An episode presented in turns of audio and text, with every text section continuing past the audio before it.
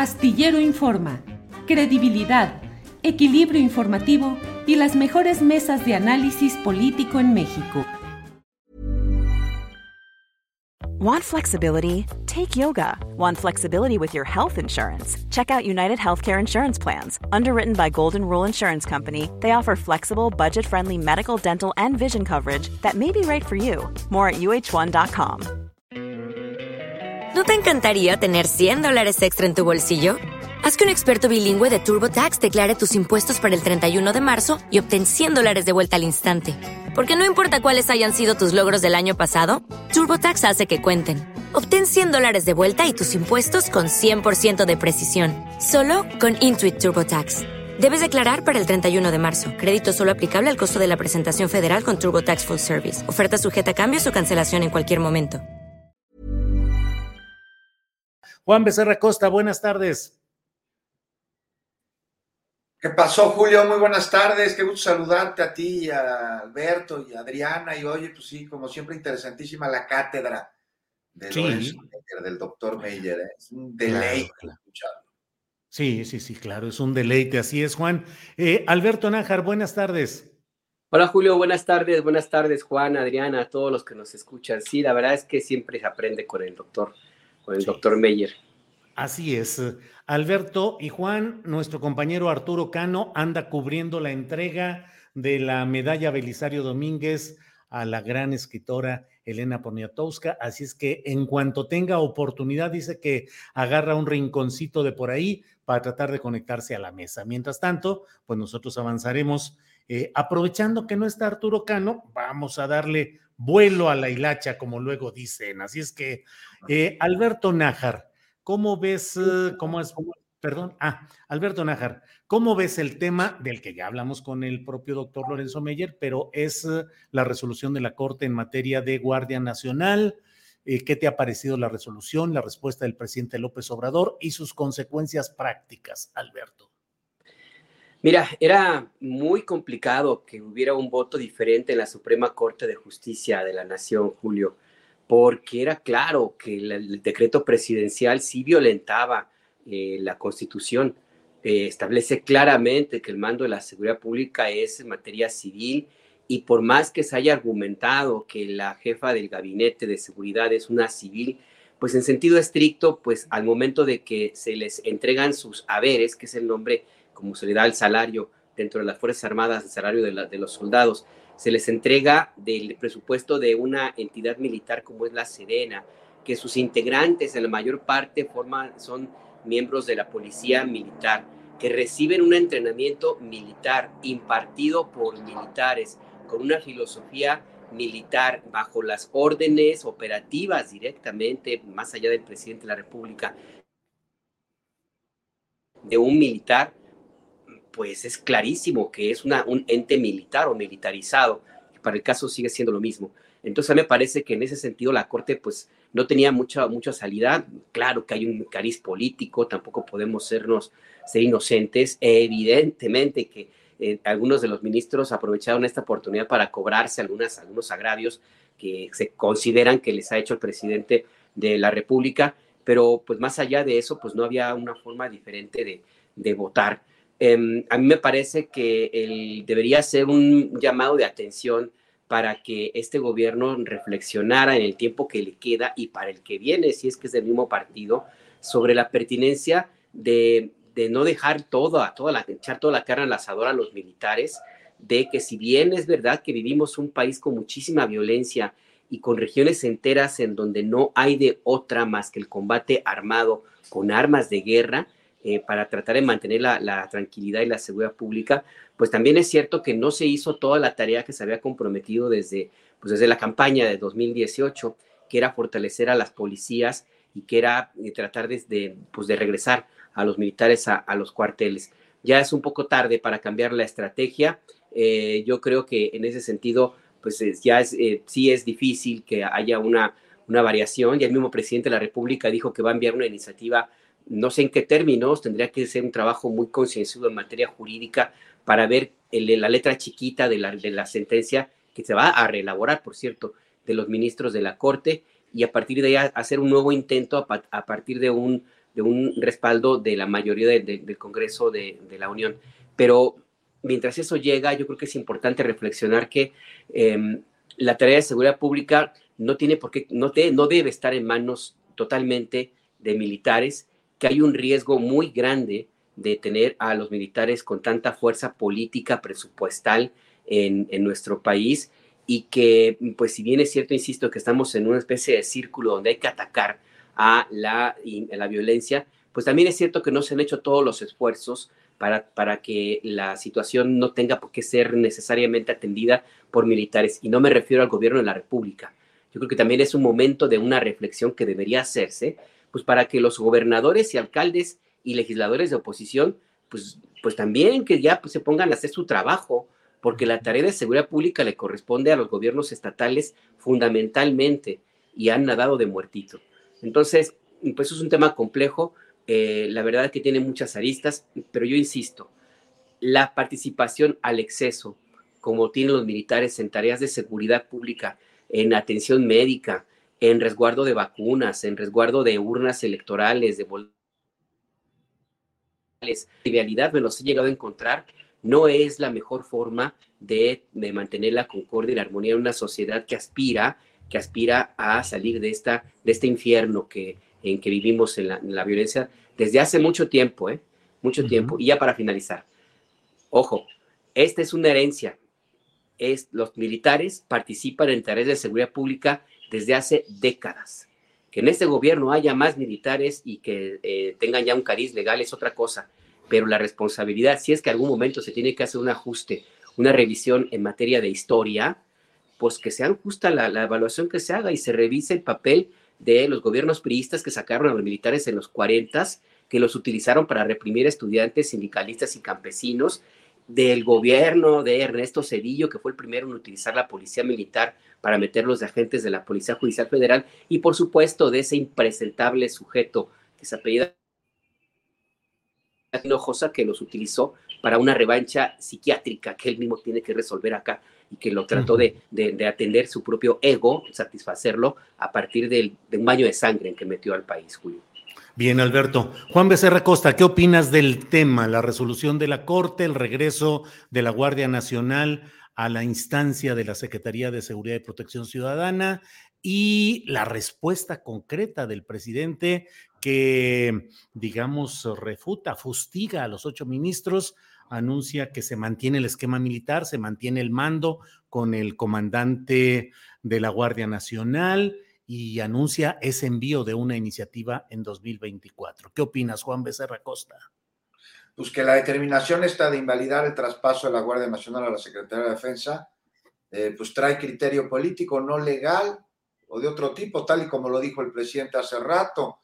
Y mira, nada más que aquí hay que ponerle los puntos a las IES. O sea, sí es un asunto que parece responder a intereses políticos, sin duda. Y si bien la resolución de la, de la, de la Corte, pues trae argumentos jurídicos. O sea, el decir trae criterio político no elimina que tenga argumentos jurídicos. Y eso hay que dejarlo muy claro, ¿no? Porque trae criterio político. ¿Qué no está viendo que trae argumentos jurídicos? Sí, no son excluyentes una cosa de la otra. O sea, y ahí lo trae.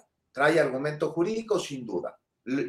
Y lo plantearon ocho ministros. O sea, el criterio es otra cosa y este parece ser otro y valerse de distintas interpretaciones legales para que se sigan dando encontronados políticos en arenas que son jurídicas.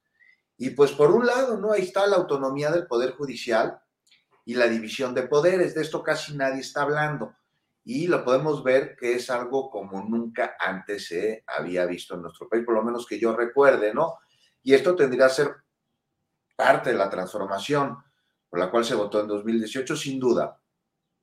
Y algo que además, a pesar de que en lo particular tiene puntos a discutir, incluso a señalar, a denunciar, vaya, y que de alguna manera podría entorpecer el avance de políticas necesarias en lo general, a mí me parece que es muestra de un proceso de madurez en la nación que en su momento tendrá que acabar de cuajar.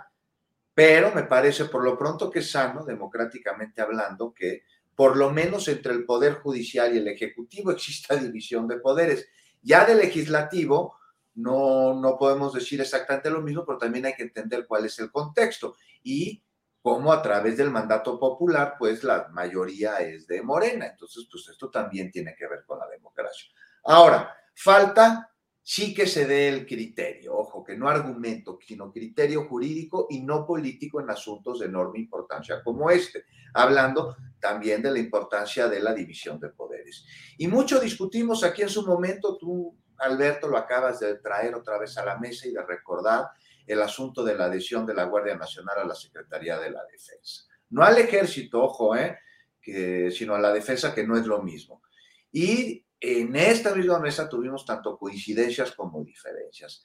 Y bueno, pues recordando el pasado, asusta, causa incertidumbre que las Fuerzas Armadas pudieran tener control absoluto en tareas de seguridad en el país, sin duda. Pero también, mirando al pasado, asusta y causa incertidumbre que los encargados de la seguridad sean los mismos que mancharon de sangre el territorio que estuvieron en la extinta Policía Federal que hoy suple la Guardia Nacional. Y la pregunta pues si no son las Fuerzas Armadas, ¿quiénes entonces pueden preparar, capacitar y operar en un plazo de tiempo específico a la Guardia Nacional en una necesaria estrategia urgente y atrasada de pacificar al país? Sobre todo a estas alturas del sexenio, en donde la guerra sucia se va a poner todavía más complicada, en tiempos en los que la desestabilización le conviene a poderes fácticos que tienen los recursos para generar o para poder generar un caos que infunde en la población temor, percepción de, caos y con ello pueda incidir en su intención de voto.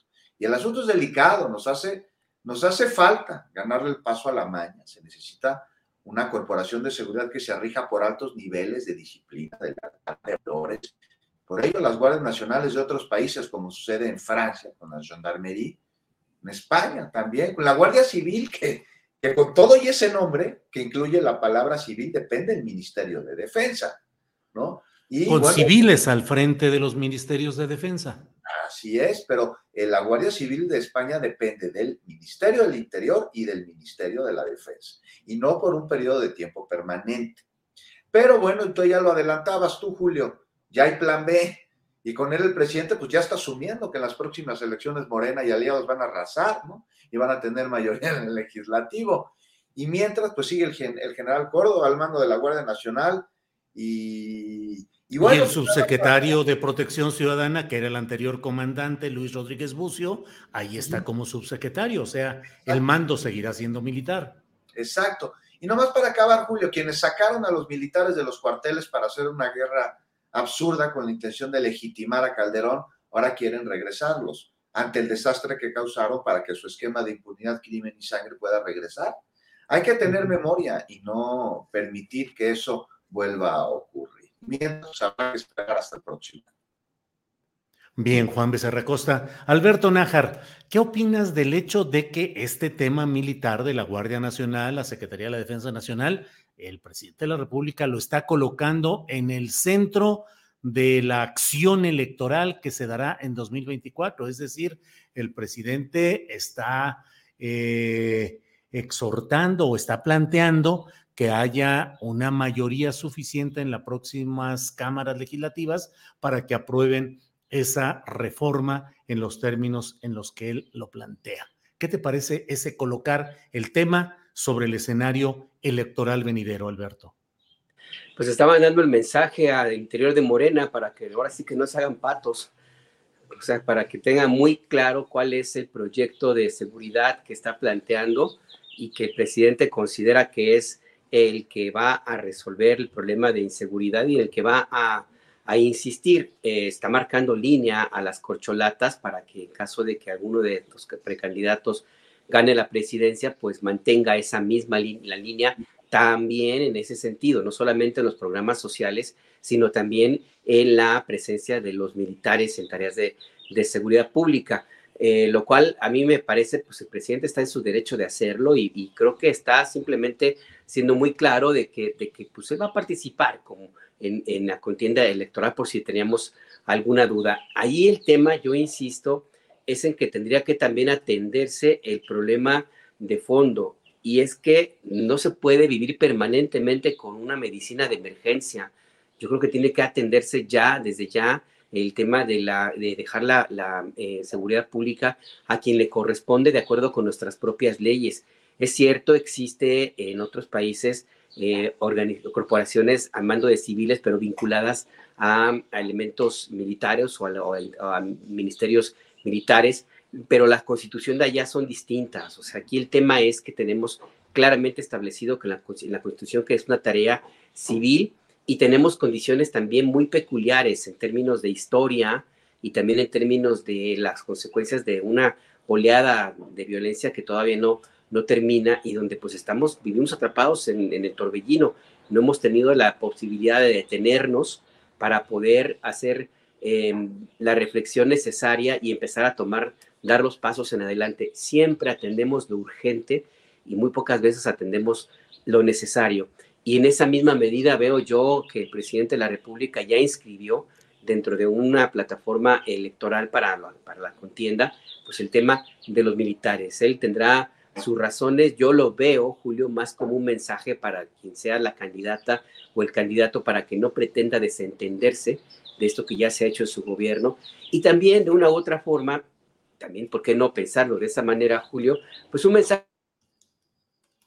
a las Fuerzas Armadas, ¿no? De que, eh, de que también se va a mantener la continuidad, por lo menos en el tema del apoyo político que le ha dado este gobierno, que el presidente ya lo está empeñando para, para quien lo suceda en, en el cargo si es de su partido y también un mensaje a las Fuerzas Armadas dado todo lo que ha ocurrido en los últimos días eh, y semanas con respecto a las filtraciones y al impacto que puede haber en la imagen de, por ejemplo, el secretario de la Defensa Nacional y también está la, imagen que puede haber eh, entre el desencuentro que hay, yo sí creo que es, es natural y hasta histórico, entre la Marina y el Ejército que de una u otra forma el presidente entiende la necesidad de hacer una especie de, operación cicatriz y por eso manda este mensaje como para, y, también es, ojo, también lo veo en ese mismo sentido, la orden que le dio a Rosa Isela, la secretaria de Seguridad, para que vaya y visite a todos los cuarteles de la Guardia Nacional y les diga, no se preocupen, su sueldo está garantizado, las prestaciones son las mismas, que es también una forma de mantener como, como que digamos, pues tranquilas a las Fuerzas Armadas en un momento difícil políticamente hablando como el de ahora, Julio. Sí, Alberto, efectivamente, porque ahí está uno de los puntos eh, delicados de este tema de la transferencia de la Guardia Nacional a la Sedena o su permanencia en la Secretaría Civil de Seguridad y Protección Ciudadana, porque las prestaciones y los salarios son distintos en uno y en otro ámbito y el personal militar tiene la natural preocupación de que desea mantener antigüedad, prestaciones, salarios conforme al estatus militar y no al que es más reducido en el ámbito civil y por ello habrá este recorrido de Rosa Isela Rodríguez, que bueno. Juan Becerra Costa, y eh, ya viste el tema de lo que ha publicado Mexicanos contra la Corrupción y la Impunidad y este nuevo eh, organismo llamado Fábrica de Periodismo, digo nuevo, al menos que se asoma eh, en un plan eh, llamativo en el escenario periodístico nacional, con, sobre los viajes del general Sandoval, el secretario de la Defensa Nacional. ¿Qué opinión tienes, Juan Becerra Costa? Bueno, pues ahí está, ¿no? Otra vez otra otra investigación periodística, el tema de los viajes del Crescencio. No sé, a mí me parece que tantito rigor, ¿no? Y criterio. A ver, el general Luis Crescencio Sandoval desde 1975 forma parte de las Fuerzas Armadas del país. Ha sido comandante en distintas regiones militares. Ha desempeñado varios, pero varios cargos, no solo en México, también en el extranjero representando a nuestro país. Ha sido jefe de secciones del Estado Mayor, ha sido oficial de información de fuerzas de tarea, ha colaborado en la Oficialía Mayor de la Secretaría de la Defensa, agregado militar en Washington, delegado de nuestro país en la Junta Interamericana de Defensa, condecorado, no solo en México, incluso en naciones extranjeras ha tenido que solicitar y recibir autorización de poder usar las medallas, de poder recibirlas y de poder portarlas. Y es hoy el secretario de Defensa Nacional. Pero ¿qué creen? fue de vacaciones a Europa. Su familia se quedó más, más que él, porque él tuvo que regresar a trabajar. Y además, ¿sabes qué, Julio? Se hospedaron en hoteles. Imagínate. Contrataron guía de turistas. Y no lo van a creer, también saben que rentaron coches. ¿Y saben qué? Subieron tuvieron la osadía de subirse una góndola en Venecia y, ¿En qué país del mundo su militar de mayor rango tiene vacaciones? ¿Y qué creen? Hay un reportaje que señala que el secretario de Defensa, quien además de, de, serlo ocupó entre otros cargos que acabo de mencionar, este, pues ahí muchísimos, le alcanza para ir a Europa, tiene el dinero. Este, yo me pregunto, ¿por qué no habría tenerlo? O sea, aquí la opacidad del reportaje, la falta de rigor da como resultado que no se demuestre que estos viajes los habría hecho, como dice, con cargo al erario. Y pues sí, señores, el militar más de más alto rango en México, un país azotado por el crimen y su familia, tienen custodios. Los cuidan. Pues sí, estamos hablando de que su vida corre riesgo, ¿no? Aquí, donde sea. Entonces, pues, pues gran trabajo periodístico no sé, eso pasa cuando organizaciones políticas usurpan el nombre del periodismo para entonces dar golpes e intentar desestabilizar gobiernos. Lo bueno es que aquí ya estamos curtidizos de, de esa situación. Ahora, X, como diría por el señor S. No sé ustedes qué opinan. Juan, pues yo tengo un punto de vista distinto, desde luego, me parece a mí que el uso del personal de las agregadurías militares y del personal de la Secretaría de la Defensa Nacional para organizar la logística de ese viaje, el uso de vehículos militares y no llegaron a cualquier hotel, llegaron a hoteles verdaderamente caros. Pero lo pagó el erario esos hoteles. He dicho dos cosas. Que, que fue con dinero del erario el pago de eso. Eso es lo que yo no pude encontrar. No, no, no, no está. Y lo he dicho eh, desde antes y lo he dicho eh, en dos puntos específicos. Uno, ni siquiera se demuestra que los viajes se hayan realizado. Es decir, lo que demuestran es con los uh, correos electrónicos todo el armado logístico desde la Secretaría de la Defensa Nacional para viajes para la familia del secretario de la Defensa Nacional, para él mismo y para algunos uh, miembros de su equipo de ayudantía, de enfermería y otras circunstancias parecidas. Es decir, son viajes en los cuales estamos hablando de un buen número de personas con un costo que ahí, y ese es uno de los grandes uh, faltas de este reportaje, que tiene una narrativa muy especulativa y muy en el detalle de lo que implica cada una de las fases de este eh, proyecto turístico, de estos viajes. Habrían llegado a un hotel que sería de esta manera, que costaría tanto, que tendría tales prestaciones y tales lujos, pero no se ha comprobado ni que se hicieron los viajes, ni que hubo dinero público inmiscuido en este asunto. Lo único que si hubiera dinero público, a mí me parece que sí sería gravísimo, porque, porque tenemos nosotros que pagarle las vacaciones directo al del hotel. Ya la ayudantía es otro tema por el cargo que él desempeña y por el riesgo en el que sus hijos y su familia este, inmediata corren al ser el secretario de la Defensa Nacional. Pero a mí me gustaría que si hubieran querido pegar al secretario de la Defensa Nacional, hubiesen utilizado lo que está pasando en varios estados de la República, en donde militares están matando, están acribillando a inocentes, y en donde, por ejemplo, lo que pasó en Nuevo Laredo, Tamaulipas, pues ahí tienes que hay detenidos tres militares cuando fueron 21 los que intervinieron y pues 17 están libres. O sea, ahí sí, un viaje de un secretario de la defensa que ni siquiera podemos comprobar si sí se hizo, si no se hizo, o si fue a cargo del erario público. Si se pudiera comprobar, si te digo, sería gravísimo, ¿no? Tendría El punto es cómo comprobar eso con la opacidad histórica del uso del presupuesto por parte de la Secretaría de la Defensa Nacional. No, pues sí, o sea, pero la, otra es, pues no te avientes a hacer una investigación periodística si careces del rigor necesario como para poder sustentar lo que tú estás señalando, ¿no? No sé si coincidimos en que lo que sí está ahí probado es el uso de la estructura de la Secretaría de la Defensa Nacional para organizar los viajes familiares y personales del secretario de la Defensa Nacional. Eso hay una logística de seguridad involucrada en donde la familia, el secretario de la defensa y el secretario de la defensa van a realizar un viaje y pues sí me parece que... Varios viajes. O varios viajes, no le puedes dar esta eh, labor a una agencia de viajes porque pues incluye un protocolo de seguridad que pues solo los militares tienen la capacidad de poder llevarlo a cabo y me imagino que además debe haber existido comunicación interinstitucional con distintas fuerzas de seguridad de los países a los que visitó, ¿no? Esa parte a mí me parece que podríamos analizarla un poquito más y, no ser tan puristas en el sentido de que si,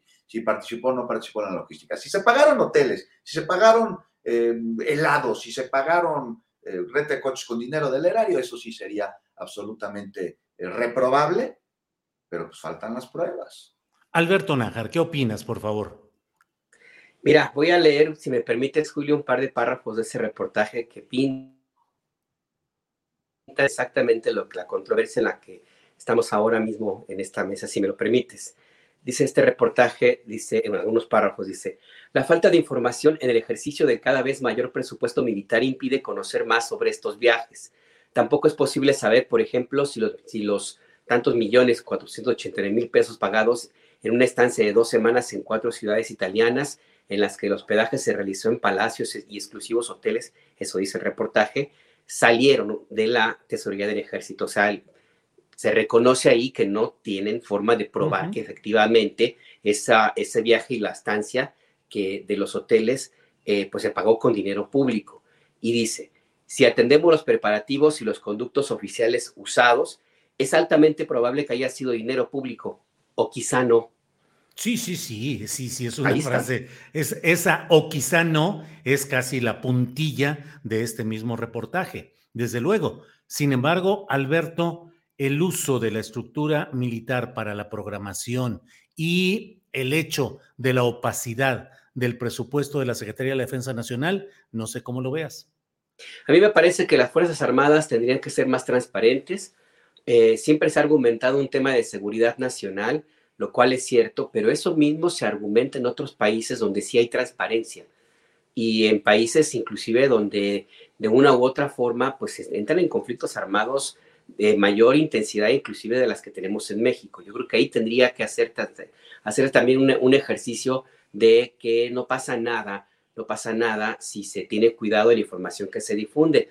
Si ya el secretario de la Defensa comparece en la conferencia de prensa matutina y responde preguntas de los periodistas, algo que, ojo, nunca había ocurrido de esa manera en la historia de México, pues el siguiente paso debería ser que haya información sobre temas como este y que quede muy claro para evitar cualquier, cualquier suspicacia.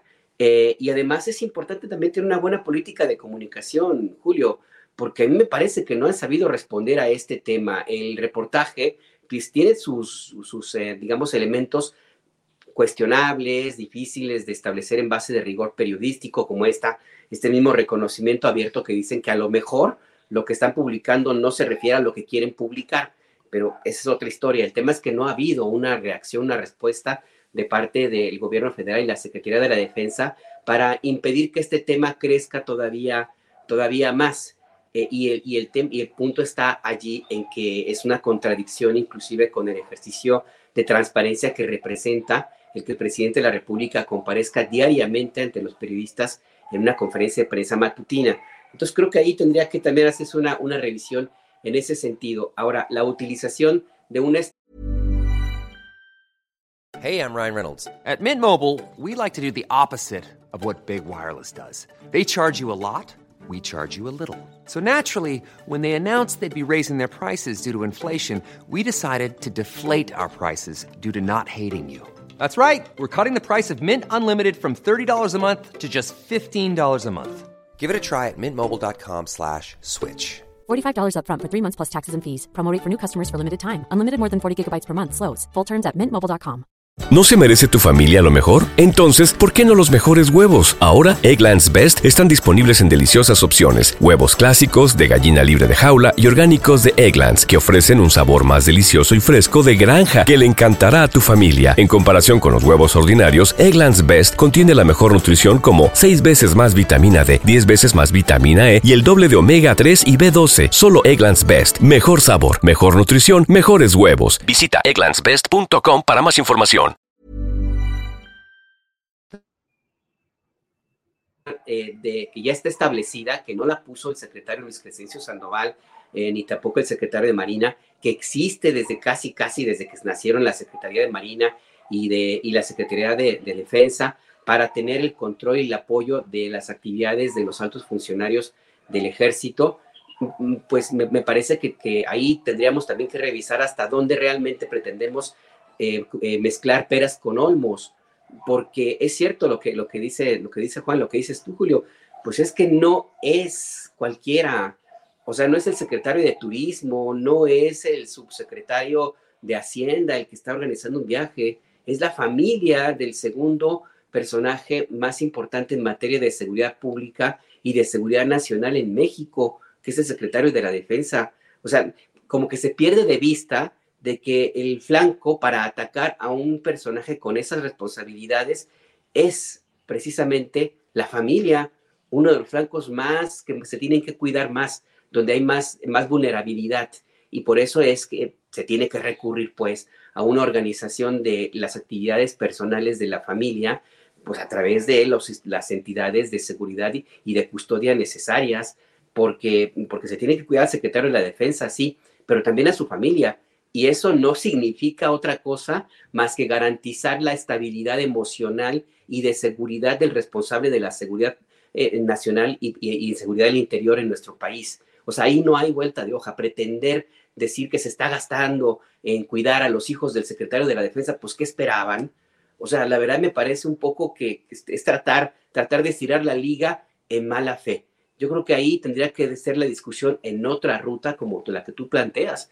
Pues hay que revisar la necesidad de que tengamos las Fuerzas Armadas con la transparencia suficiente sin que se llegue al extremo de revelar todo, eh, como ocurre en, en otros países. Yo creo que eso sería para bien como lo hemos visto y ya está probado, no invento nada. Ahí está la mañanera, casi un ejercicio de transparencia muy, muy útil, inédito en este país, Julio.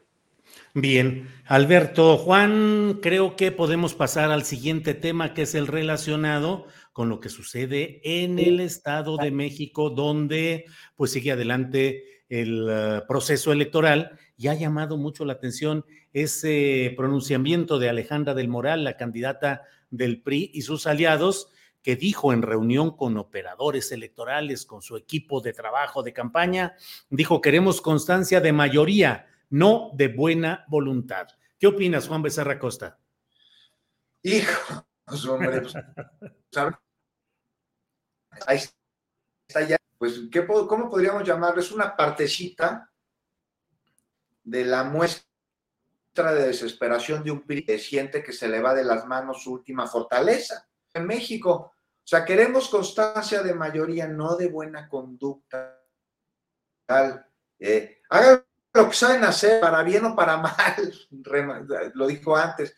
No sé, no sé ustedes qué opinan. A mí me parece que aquí estamos ante la presencia de un lapsus revolucionario e institucional, a través del cual pues no se niega cuál es la cruz de la parroquia y esto, ¿no? A pesar de que parte fundamental, importante del discurso de la candidata del PRI a la gubernatura del Estado de México ha sido, este, sobre todo desde que iniciaron las campañas, el de tener un proceso, ha llamado limpio, en el que no haya viejas mañas, en el que se gane por la buena. Fueron.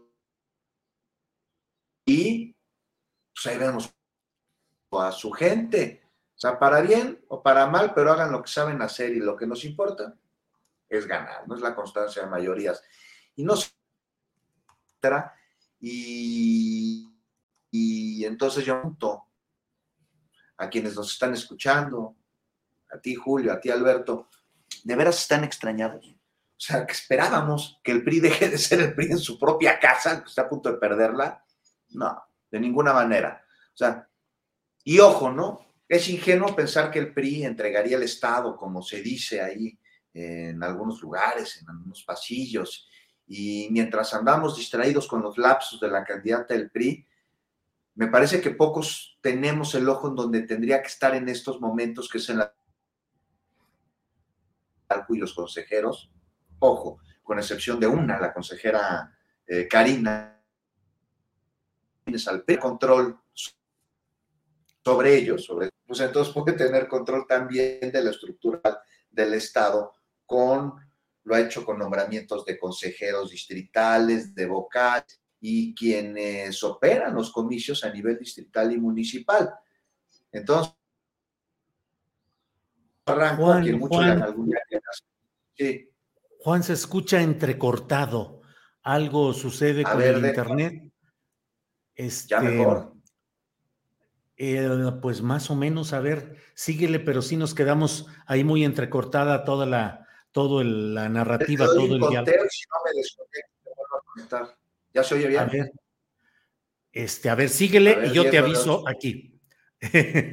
Ah, pues te digo, te digo, que andamos distraídos con los lapsos de la candidata, pero hay que echarle un ojo a la autoridad electoral que, pues, menos una consejera, que es la consejera vaquera, pues todos son afines al PRI, entonces tienen control sobre ellos, pues entonces tienen control también sobre la estructura electoral del Estado a través de distintos eh, mecanismos, desde nombramientos de consejeros y distritales, este, hasta quienes operan los comicios a nivel municipal.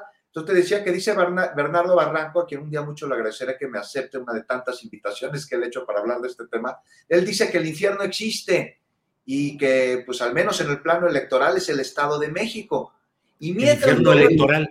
Exacto, es el infierno electoral. Y mientras, pues Delfina sigue estando arriba en las preferencias y los debates que tanta insistencia han tenido por parte del PRI, pues no me parece que vayan a cambiar esto, tal vez incluso hasta acrecentarlo. Y es que la gente del Estado de México está hasta al gorro de su pasado y del presente que ese pasado les ha construido. Y ahora tienen la esperanza de que las cosas cambien. Entonces, pues vaya, la tendrá difícil Delfina, porque además la gente quiere un cambio ya y eso va a ser imposible de lograr. Pero por lo pronto, Julio, mañana atentos al debate.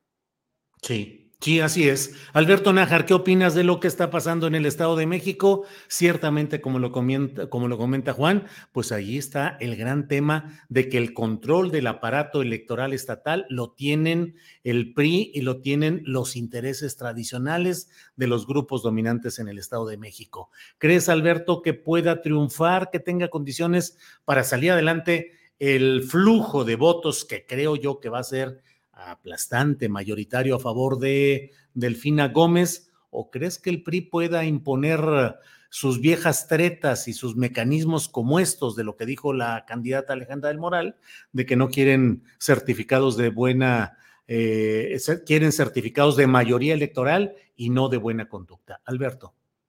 Pues hay que reconocer a la candidata su sinceridad, ¿no? O sea, evidentemente que, pues, que, es muy claro que ellos saben muy bien los priistas que un certificado de buena conducta pues están pero hiper lejos de siquiera aspirar a que alguien se los pueda extender. Digo, más allá de que, de que tengan que pagar por, ello, pues no, lo veo muy complicado. Para mí, este, eh, no sé si llamarle lapsus, porque yo creo que el mensaje se hizo con esa intención también y hay que ver a quién le mandó el mensaje la, la candidata, si fue para los que estaban ahí reunidos, para que se muevan los mapaches electorales, o también un mensaje al gobernador Alfredo del Mazo como para decirle, pues tú ya puedes haber rendido la plaza, pero nosotros no. Acuérdate que, que entre no se lee la mano, perro no come perro, y pues vamos a hacer todo lo posible por defender el hueso. Y ahí está claramente, si era un poco complicado el que el viejo PRI, el PRI del grupo Atlacomulco, el PRI de otras entidades que ha encontrado ahí en el Estado de México un refugio económico pues importante, eh, pues se iba a dar por vencido nada más porque el gobernador dijo ya estuvo, ¿no? Yo creo que están ahí en su, en su derecho de pataleo, lo están tratando de ejercer y van a intentar hacer todo lo que sea posible para que eh, por lo menos, por lo menos la elección quede lo suficientemente dañada como para que se vaya justo a los tribunales en donde ellos saben que van a tener una muy amplia posibilidad de conseguir, de conseguir el, triunfo. Entonces, eh, sí, a mí me parece que que es una, eh, una muestra de que no todo está cantado, de que sí, a pesar de que la preferencia electoral es, em, alta, es favorable para la maestra Delfina Gómez, pues tampoco se pueden ellos eh, echarse a dormir, cruzarse de brazos y recordar contra quién están contendiendo. O sea, si existe ahí eh, alguien que da clases, que es, digamos, el decano en las trapacerías electorales en México y América Latina, pues viven ahí en, el Estado de México, de ahí salieron, ahí aprendieron las mañas, todas, todas, inclusive la creo que hasta deben hasta tenerlas patentadas. Entonces, de ese tamaño va a ser la, contienda, es un anuncio de, lo que viene. Sí, habrá que poner cuidado no solamente a la, a la campaña, allá en sí, a todos los intentos de, pues de, calumnias, de violencia que eventualmente puede también presentarse, sino a que ya por lo que, por lo que veo, por lo que me parece que es el, el mensaje, la idea es llevar la elección a los tribunales, donde saben que allí, allí sí tienen posibilidades de, pues de ganar, ¿sí? De, ganar en la, en la mesa, porque pues ahí en, en el Estado de México, en la eh, institución electoral, las tienen todas consigo porque son gente de ese mismo grupo político y en el Tribunal Electoral, pues nada más ver a Yanino Tálora y todos sus compañeros, ¿no? Entonces, yo creo que por ahí, por ahí va, y eso, ojo también, me parece que también puede ser una eh, forma de ver hacia adelante, porque esta estrategia del viejo PRI, no de Alfredo del Mazo, del viejo PRI, eh, pues la van a copiar también otros en la oposición. Ya hemos platicado aquí, Julio, que la idea es no, porque saben que difícilmente van a ganar en 24, pero la idea sí es llevarla a los tribunales, la idea es sí llevarla a sus terrenos, ensuciarla de tal manera que por lo menos la, próxima presidenta o presidente no tenga toda la legitimidad que, debería contar y a partir de ahí empezar a negociar. Pues este remedo de, de Felipe del Sagrado Corazón de Jesús Calderón Hinojosa, pues les ha salido, no sé si el tiro por la culata, pero por lo menos, insisto, hay que reconocerles la sinceridad a los priistas del Estado de México.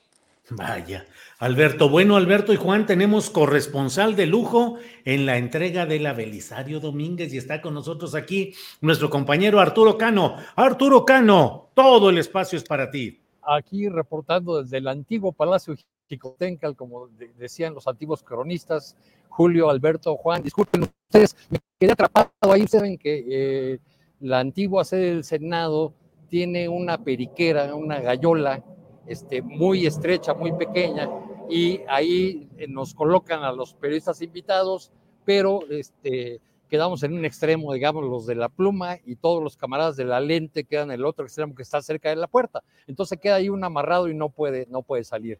Fue una ceremonia en la que Elena Poniatowska puso el corazón, la emotividad, abrió su discurso, diciendo que la entristecía que el presidente Andrés Manuel López Obrador no estuviera presente en, ese lugar porque eh, ella, su familia, sus amigos este, lo han acompañado y lo, y lo quieren mucho.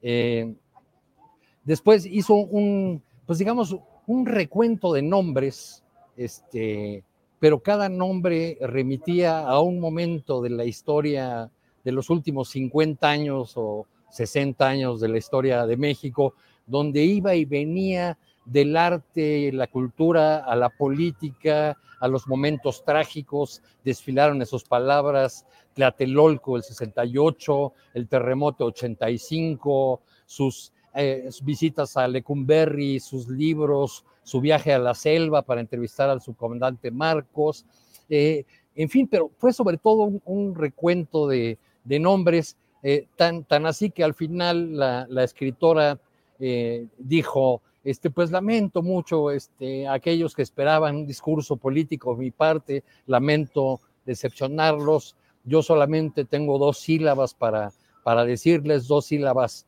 eh, muy sencillas, tan frágiles como un terremoto, y esas sílabas son gracias. Este, el, el, antecedente, Julio, este, Juan, eh, Alberto, eh, fue la presentación de una diputada chapaneca que preside la comisión, la diputada Sacil de León, que pues hizo ahí un, discurso lleno de pletórico de lugares comunes, de cosas sacadas ahí de, o que sus asesores sacaron de, algunas piezas publicadas o reseñas sobre la, eh, sobre la escritora. Y y que tuvo un remate un tanto esquizofrénico, diría yo, porque al mismo tiempo que, eh, dijo que Elena Poniatowska tenía la virtud de eh, hacer olvidar por un momento las diferencias, de unirnos a todos para homenajearlas, pero a las dos frases dijo, y desde esta tribuna condeno la decisión de la Suprema Corte. Ándale. Entonces, bueno, pues eso originó que se levantaran este, los gritos, las protestas, las eh, eh, y que se levantaran incluso de esos lugares las senadoras y senadores de, la oposición, que se armara una gritería, que por fortuna la sonrisa de Elena Poniatowska y las palabras de una mujer sabia de 91 años, a quien todos respetan, pues eh, hicieron que la cosa no pasara a mayores. Efectivamente, el presidente López Obrador no asistió, porque ya lo dijo en una de las mañaneras, porque para que no le faltaran al respeto, algo sobre la investidura, pero tampoco asistió la, eh, la ministra presidente de la Suprema Corte de Justicia de la Nación, Norma Piña, quien mandó en su lugar al ministro Alberto Pérez Dayán.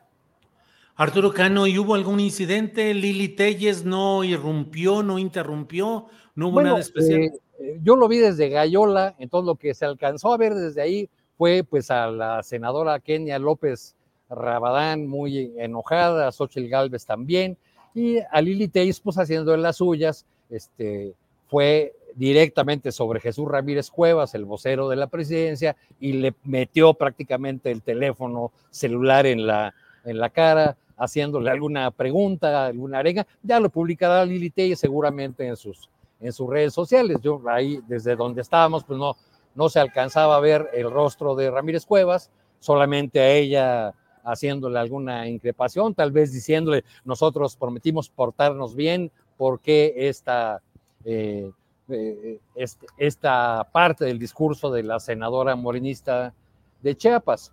Eh, debo decir también que en un episodio, también otra escena interesante fue que cuando hicieron la presentación de los, de los personajes que encabezaban la, la ceremonia y fue presentado el ministro Pérez Dayán, todos los senadores de oposición y senadoras se pusieron de pie y aplaudieron y ovacionaron como quien ovaciona a un héroe que ha salvado la patria. Bien, Arturo, pues eh, llegaste justo cuando estamos por entrar en la parte final del programa y nos toca postrecito en, esta, en este momento, Arturo. Eh, vamos, Alberto Nájar, por favor, postrecito para ir cerrando. Híjole, pues mira, pues hoy es el aniversario luctuoso de Javier Solís, ya para también hablar un poquito, traernos un poquito de la... Sombras nada más. Sombras nada más, a propósito de, lo que nos cuenta el jefe Arturo, Arturo Cano y estas, el vodevil que protagoniza la senadora eh, Lili Telles y el enojo de las otras senadoras y, y bueno, pues vamos a que, que, le bajen un poquito, tres, cuatro rayitas a, sus, a, su, a su odio, a su, a su show, al performance, y pues que se pongan tranquilas. Ahí en 1966 murió Javier Solís, uno de los grandes íconos de la música de nuestro país, de esos que ya no va a haber, eh, de ese grupo de cantantes, de, de intérpretes, compositores como José Alfredo Jiménez, eh, Jorge Negrete, Pedro Infante y pues recientemente Vicente Fernández. Ya no va a haber otro, ya, ahí se acabó, se cerró una época, no le busquen, no le insistan, no salgan con el Bad Bunny, no sé qué tantas cosas por ahí, ya no va a haber otro más.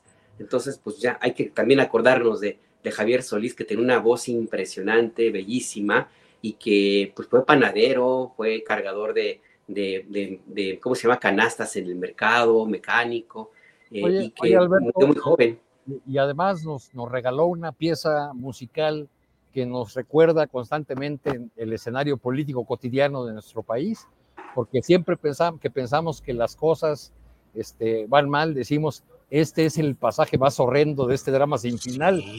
No, pues, pues resulta que siempre hay un pasaje, pasaje que puede ser más horrendo que el anterior, ¿no? Pues acaba de salir de uno. Sí, sí, sí. Bien, Alberto Nájar. Juan Becerra Costa, postrecito. Bueno, y ahorita que platican de estas cuestiones musicales, impresionado con este grupo Peso Pluma se llama y que está en el top de las del mayor número de vistas a nivel mundial y no sé cuántas cosas, un grupo pues de música ¿qué es esta? Pues tipo corridos, pero más modernizado, diría yo. Juan Becerra Costa, postrecito, por favor. No, sí prefiero hablar de Solís que de lo, ¿cómo es peso pluma o medio metro? ¿Cómo es que se llama? No, no, ese medio metro, este se llama peso pluma. Creo que así se llama. no. no, oye, Solís, ¿sabían que cuando se murió Pedro Infante estuvo ahí en el, en el velorio, en el sepelio, y cantó, cantó imitando la voz de Pedro Infante? Me parece que la canción era la de Grito Prisionero de los grandes, no sé, yo ya, me siento muy grande cuando me ponen la música de hoy y me refieren grupos como el que acabas de mencionar, Julio, y yo prefiero, la neta, hablar sobre, sobre Javier Solís, ¿no? Que es el primero en cantar este, pues este, este género ahí de, de música ranchera, ahí como medio de boleros, ¿no? De los grandes. ¿Tú cómo ves, Julio? No, bueno, sí, desde luego. Pues, ¿qué me dices? Pues es la historia de todas esas canciones. Javier Solís, qué gran voz de Javier Solís, inigualable, inimitable, de lo mejor que ha habido. Y ahora de veras impresionado con esto. En Spotify, Peso Pluma llegó al número uno mundial con una rola que se llama Ella baila sola.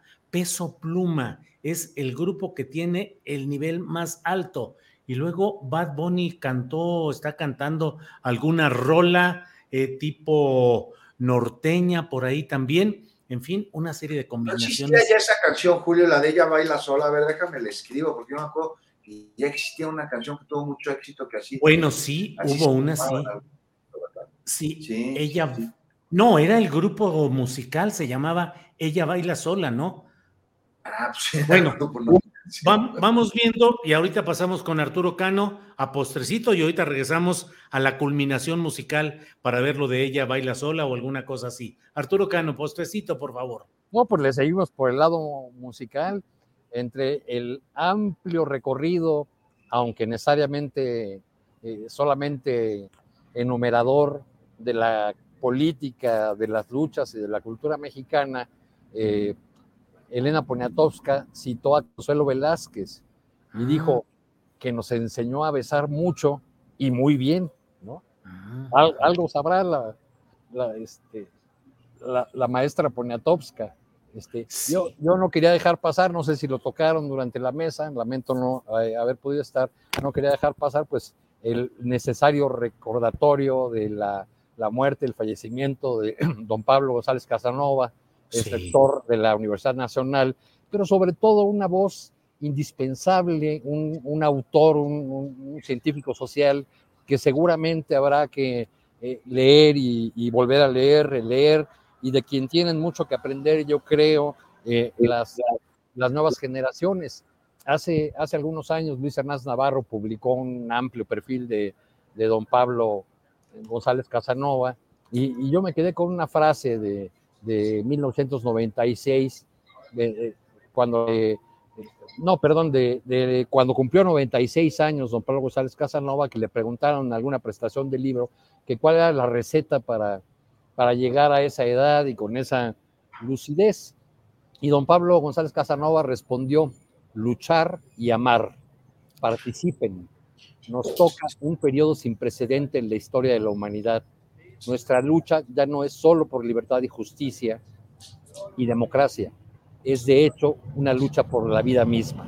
Pues creo que en esas, en esas andan las, las luchas recientes, sobre todo este, con los escenarios tan, tan complicados que vemos para los defensores del medio ambiente, para eh, los movimientos sociales de, de toda índole que están batallando cuesta arriba, no solo en México, sino en muchas partes del mundo.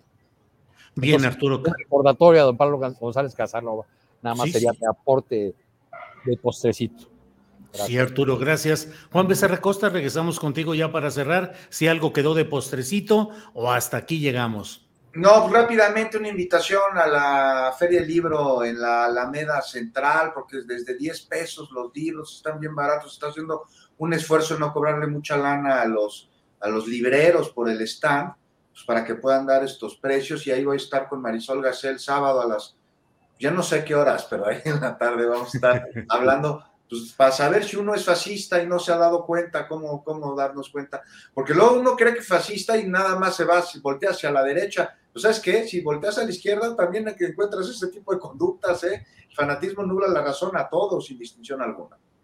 Así es, así es, Juan Becerra Costa. Pues como siempre, muchas gracias, Alberto. Gracias por esta ocasión. Buenas tardes. Buenas tardes, Julio, Arturo, Juan, Adriana. También es cumpleaños de Luis Miguel, eh, digo, también nos decían ahí en el, chat.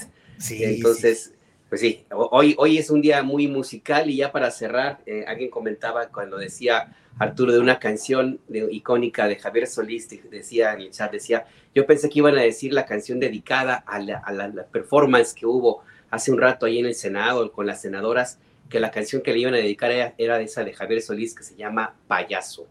Payaso, soy un triste, claro. Juan Becerra Costa, gracias y buenas tardes. Abrazo a ti, Julio, Alberto, Arturo, a quienes nos acompañan esta tarde y por supuesto a Adrián. Gracias. Arturo Cano, muchas gracias. Gracias por haber llegado finalmente barriéndote, pero haber llegado a esta parte. Gracias, Arturo. Dave, aquí muchos saludos y abrazos a todos desde el callejón del 57, donde transmite este corresponsal de Astillero Informa. Muy bien, Arturo Cano. Gracias, Alberto. Gracias, Juan. Gracias, Arturo. Nos vemos próximamente. Gracias. Hasta luego.